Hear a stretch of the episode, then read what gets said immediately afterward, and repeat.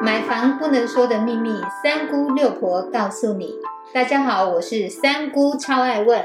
我是六婆蒋光光。买房一百问第二十九问：中古屋委托销售该注意什么？大家所知道的，一般中古屋的买卖分为专任的单一中介卖方，与一般约可以同时委托多家中介。这两种买卖契约到底差别是什么呢？我们一起来听听六婆详细的解说。六婆呢，想要透过这一集来跟大家分享这件非常重要的事情。我们常常遇到我们的房子想要卖的时候，大家第一次卖房子，真的不晓得。我们中介公司事实上有分所谓的专约跟一般约。我们先来了解专任约是什么。专任约就是你只有一间中介公司交给他独卖，就是这个三个月里面，如果你是委托信义呀、永庆，那当然就只有哎这一家中介公司可以来帮你卖房子。那一般约呢，就是你可以同时委托两家以上的房仲业来帮你去做代理销售的动作。我们来想想，为什么要签专任约？签了专任约，一般来讲都会有现场人员来帮你做驻点的一个销售，也会帮你投入一个广告的部分。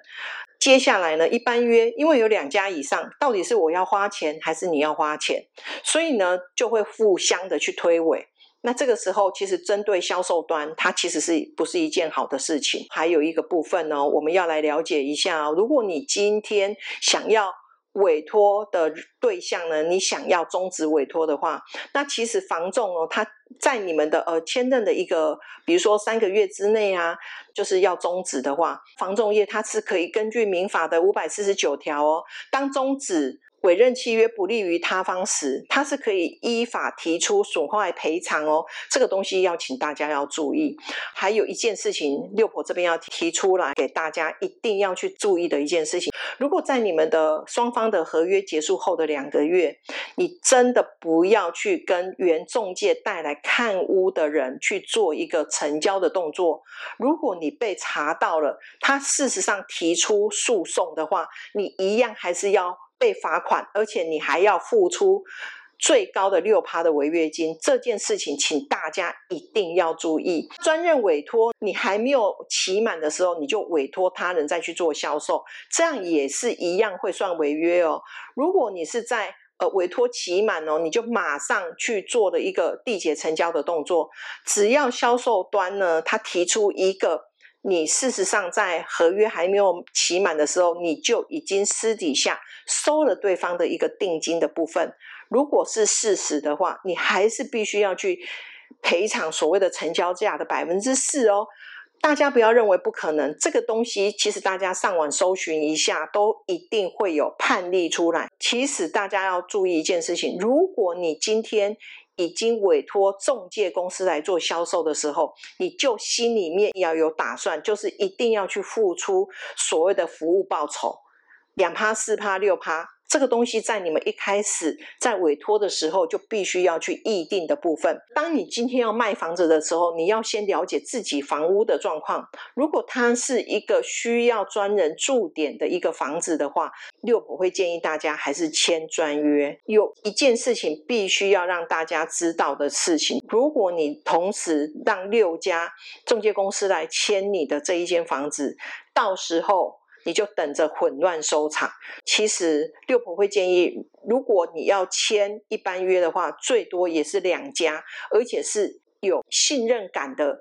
一个对象来处理，这样子会比较好。接下来六婆要讲一个实际的案例，就是我们的一个社团的粉丝啊，他的房子要卖，然后他委托了一个阿姨。这个阿姨呢，看起来一开始呢，她就是觉得非常的老实，她就签了一个专约，她就出现了有一组买方，卖方就是说这个是我的朋友，大家互相认出对方，说啊，原来我们这个都是朋友。这样子的情形之下，他就也许就跟他私底下说。你等我期满的时候，你再来买就好了。就这件事，事实上也真的是在契约委托期终止之后，他们才去做的一个成交的动作。但是被阿姨知道了，一状告到法院，到最后阿姨的认定这一组客户是他的，他就寄了一个存证信函来跟他讲说，你还是要支付我们佣金。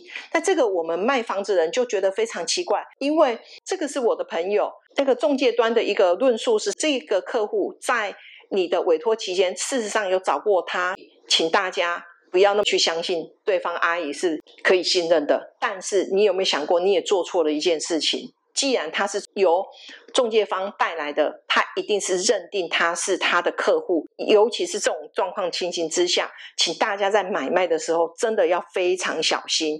当有存证信函来的时候，走进去到诉讼的时候，请大家要去注意，该付的钱你还是一样是跑不掉，被追索回去也是刚好而已。有听懂专任约跟一般约之中的差异吗？若是还没有搞懂的，建议多听几次，把两者之间的差别搞清楚哦。最后，三姑还是要提醒大家，若在买房的时候有遇到纯正信函相关部分的问题，一定要特别谨慎的面对，千万不要忽视它的重要性哦。谢谢您的收听。如果你对收听的内容有不了解的地方，欢迎在下面留言，六婆讲光光将会为您解答哦。我们下回见，拜拜，拜拜。